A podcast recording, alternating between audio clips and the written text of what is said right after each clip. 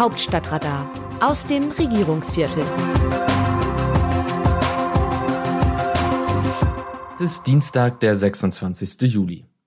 Katrin Göring-Eckardt lässt sich nicht unterkriegen. So viel steht fest.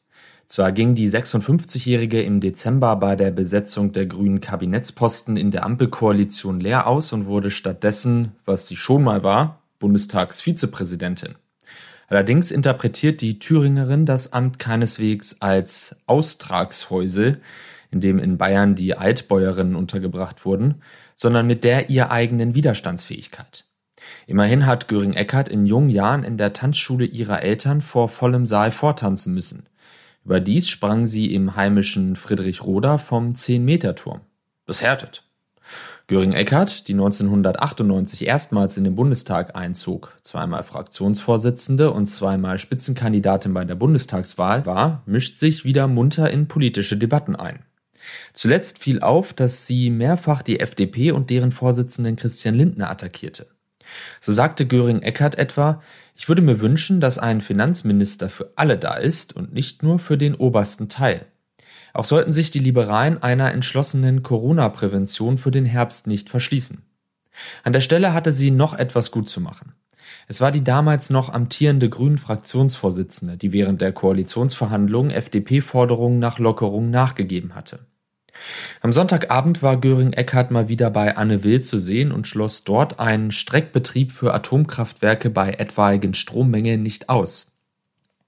In der vorigen Woche unternahm die gelernte DDR-Bürgerin eine Reise durch die früheren Sowjetrepubliken Armenien, Aserbaidschan, Georgien und Moldau mit einem Abstecher in die ukrainische Hafenstadt Odessa, die fast zeitgleich von der russischen Armee beschossen wurde.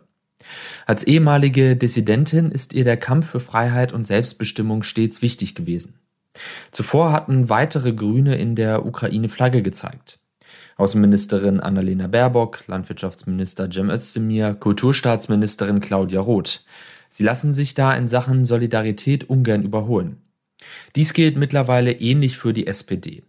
So suchten Innenministerin Nancy Faeser und Arbeitsminister Hubertus Heil gerade erst das Land auf, nach Kanzler Olaf Scholz, Bundestagspräsidentin Bärbel Baas und Gesundheitsminister Karl Lauterbach.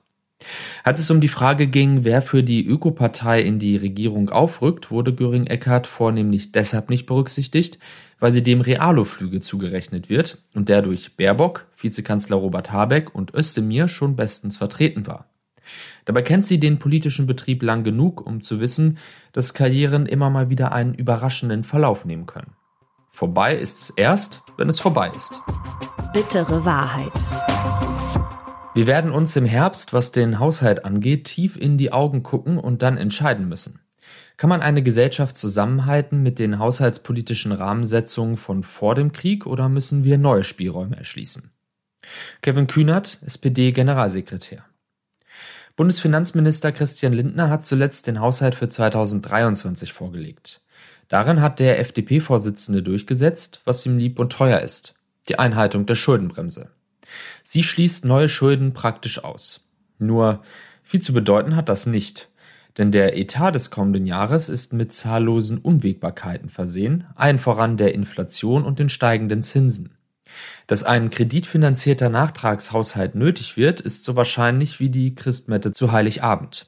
Wenn SPD-Generalsekretär Kevin Kühnert jetzt sagt, man werde sich im Herbst, was den Haushalt angeht, tief in die Augen gucken und dann entscheiden müssen, dann heißt das übersetzt jedenfalls ungefähr so viel wie ich glaube an den Weihnachtsmann mehr als an die Schuldenbremse. Wie sehen andere Nationen Deutschland? Eine polnische Tageszeitung kommentiert die Vorschläge von Bundeskanzler Olaf Scholz für Reformen in der EU, vor allem zur Abschaffung der Einstimmigkeit in außenpolitischen Entscheidungen. Die deutschen Fehler gegenüber Russland vor dem Krieg und das Verhalten der Regierung seit dessen Beginn haben tiefes Misstrauen gegenüber dem langjährigen europäischen Trendsetter hervorgerufen. Es wird viel Zeit vergehen, ehe die von Deutschlands Haltung Enttäuschten die Frage beantworten können, ob sie wirklich eine solche Führung wollen und ob es in ihrem Interesse ist, sich vom Grundsatz der Einstimmigkeit in der Außenpolitik zu verabschieden. Wenn schon, sollte so eine Initiative von den am meisten Enttäuschten ausgehen, von denen, die durch das Fehlen eines Vetos am meisten bedroht werden. Scholz verfolgt die Idee einer Abschaffung des Vetos im falschen Moment. Zu den Vorschlägen der EU-Kommission für den Fall eines Gasnotstands schreibt eine niederländische Zeitung, die Zielvorgabe, 15 Prozent Gas einzusparen, gilt für alle Mitgliedstaaten. Auch für Portugal und Spanien, die kaum russisches Gas verwenden.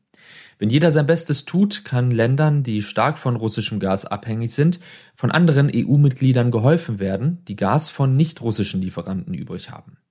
Wenn jedes Land für sich allein handelt, freut das Putin. Gemeinsam schlagen sie ihm die Energiewaffe aus den Händen.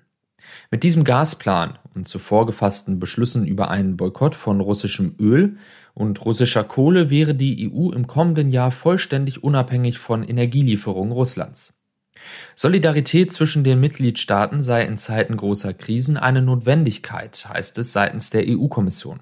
Während der Eurokrise halfen reiche nördliche Länder den schwächeren südlichen Brüdern. Nun müssen Länder wie Portugal und Spanien dem energiearmen Deutschland helfen. Das Autorenteam dieses Newsletters meldet sich am Donnerstag wieder, dann berichtet meine Kollegin Eva Quadbeck. Text Markus Decker, am Mikrofon Dennis Pützig.